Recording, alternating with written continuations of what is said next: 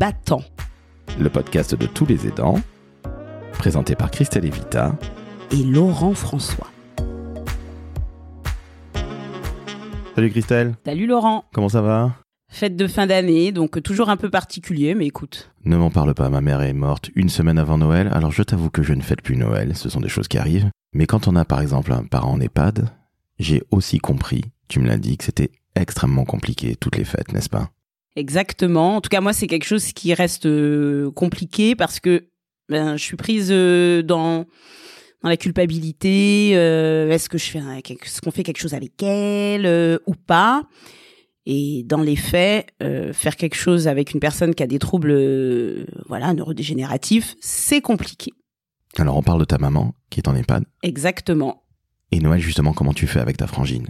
Alors, avec ma frangine, on, on s'est vite dit qu'on allait faire euh, des choses qui ne nous épuisaient pas. Surtout qu'elle, elle est maman. Donc, l'EHPAD organise un moment festif et on s'est dit, on va faire ça et on va pas se rajouter la charge de la sortir de l'établissement, de devoir la gérer en plus du reste. Donc, on a choisi euh, cette solution.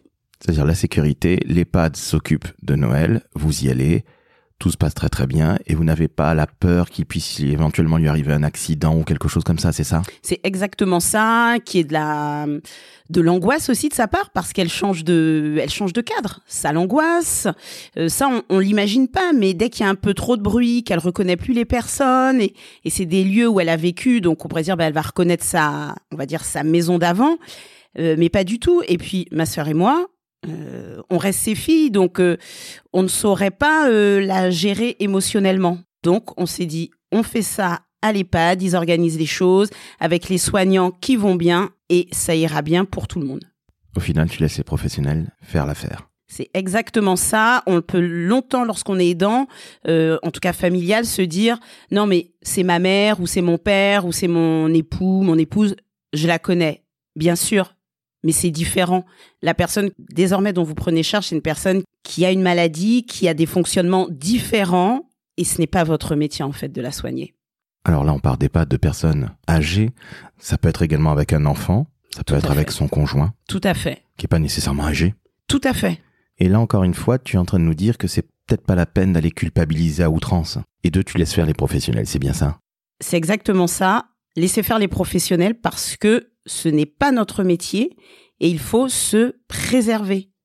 On peut être aidant et en activité professionnelle, aidant et avoir une vie, une vie de famille, une vie de couple.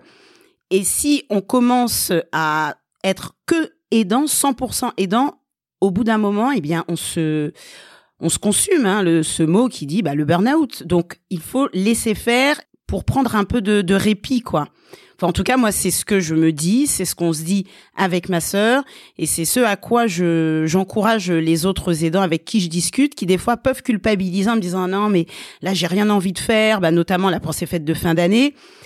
Vous faites déjà le max toute l'année, toute l'année, donc vous rajoutez encore un poids à inviter des gens, à faire un événement, à sortir votre parent ou euh, ou la personne dont vous euh, prenez soin est-ce que vraiment c'est nécessaire? Il est, c'est quoi le coût pour vous? C'est quoi le prix le, le, je parle pas de coût financier, mais le, le coût humain, le coût en termes de fatigue?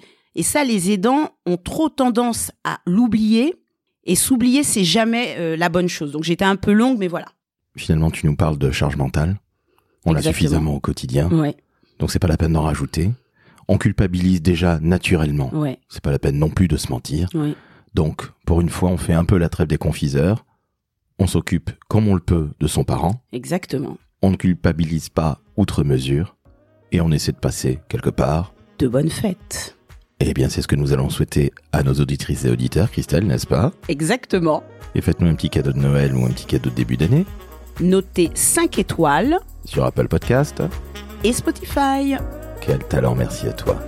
Ciao, ciao. Salut